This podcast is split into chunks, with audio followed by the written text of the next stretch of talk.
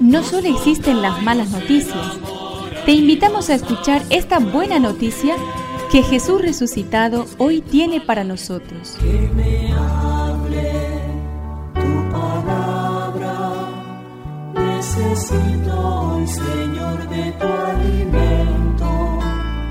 Hoy en todo el mundo se escuchará esta palabra. Lucas 8 del 4 al 15.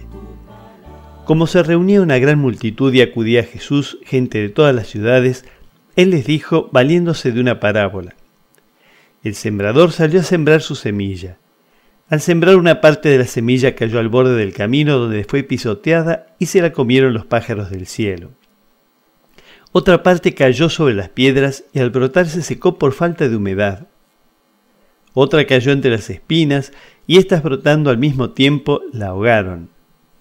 Otra parte cayó en tierra fértil, brotó y produjo fruto al ciento por uno. Y una vez que dijo esto, exclamó, El que tenga oídos para oír, que oiga. Sus discípulos le preguntaron qué significaba esta parábola y Jesús les dijo, A ustedes se les ha concedido conocer los misterios del reino de Dios.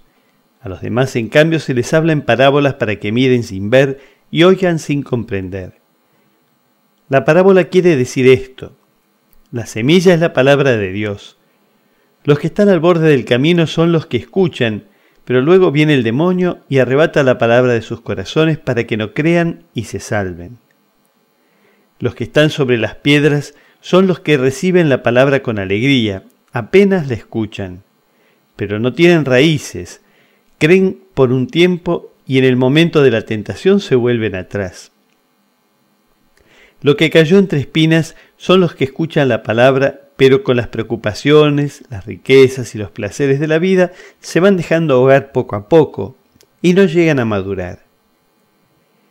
La que cayó en tierra fértil son los que escuchan la palabra de Dios con un corazón bien dispuesto, la retienen y dan fruto gracias a su constancia. Espíritu, necesito que me de valor. Jesús nunca se dejó desanimar por los fracasos. No cayó en el desaliento ante la falta de acogida o ante el rechazo de su mensaje. Siguió trabajando con realismo y lucidez, pero sobre todo con una gran confianza en Dios, su Padre. Por eso pudo contar la parábola del sembrador, este será siempre el estilo de los que siembran el Evangelio. Parte de nuestro trabajo se lo comerán los pájaros, otra parte se secará entre piedras, otra parte quedará ahogada por las espinas. A pesar de todo, al final hay una buena cosecha. ¿Sabés sembrar sin pretender una eficacia total y segura?